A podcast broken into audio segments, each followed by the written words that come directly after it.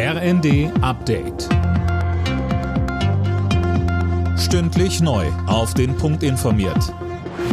Ich bin Eileen Schallhorn. Guten Morgen. Bei Raketeneinschlägen in Polen sind zwei Menschen ums Leben gekommen. Polen wirft Russland vor, die Raketen abgefeuert zu haben. Moskau dementiert das und spricht von einer Provokation Polens. Der ehemalige General Roland Carter warnte bei Welt TV davor, voreilige Schlüsse zu ziehen. Ich bin sehr dafür, zunächst einmal die Fachleute ranzulassen, zu schauen, was ist da wirklich passiert. Es gibt überhaupt keinen Zweifel daran, dass dies ein schwerwiegender Vorgang ist. Dennoch bin ich der Meinung, bevor man Schuldzuweisungen vornimmt und Forderungen stellt, was jetzt alles passieren muss, sollte man in Ruhe aufklären und dann sich Gedanken darüber machen, wie es dem zu begegnen.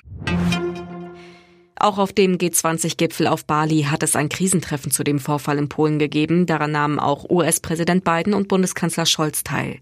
Biden erklärte, dass es nach ersten Erkenntnissen unwahrscheinlich sei, dass die Rakete aus Russland abgefeuert wurde. Ex-US-Präsident Trump will nochmal als Präsidentschaftskandidat ins Rennen gehen. Sönke Röhling, der 76-jährige Republikaner, hat jetzt seine Bewerbungsunterlagen eingereicht. Ja, und in einer Rede auf seinem Anwesen Mar-a-Lago in Florida sagte er vor zahlreichen Anhängern, Amerikas Comeback beginne genau jetzt. Mit ihm an der Spitze könnten die USA noch besser werden. Ob seine Partei ihn aber tatsächlich nominiert, das muss sich erst noch zeigen. Viele Republikaner setzen eher auf den Gouverneur von Florida, Ron DeSantis. Der ist ähnlich hart rechts wie Trump und gilt als noch gefährlicher. Kritiker bezeichnen ihn als Trump mit Gehirn.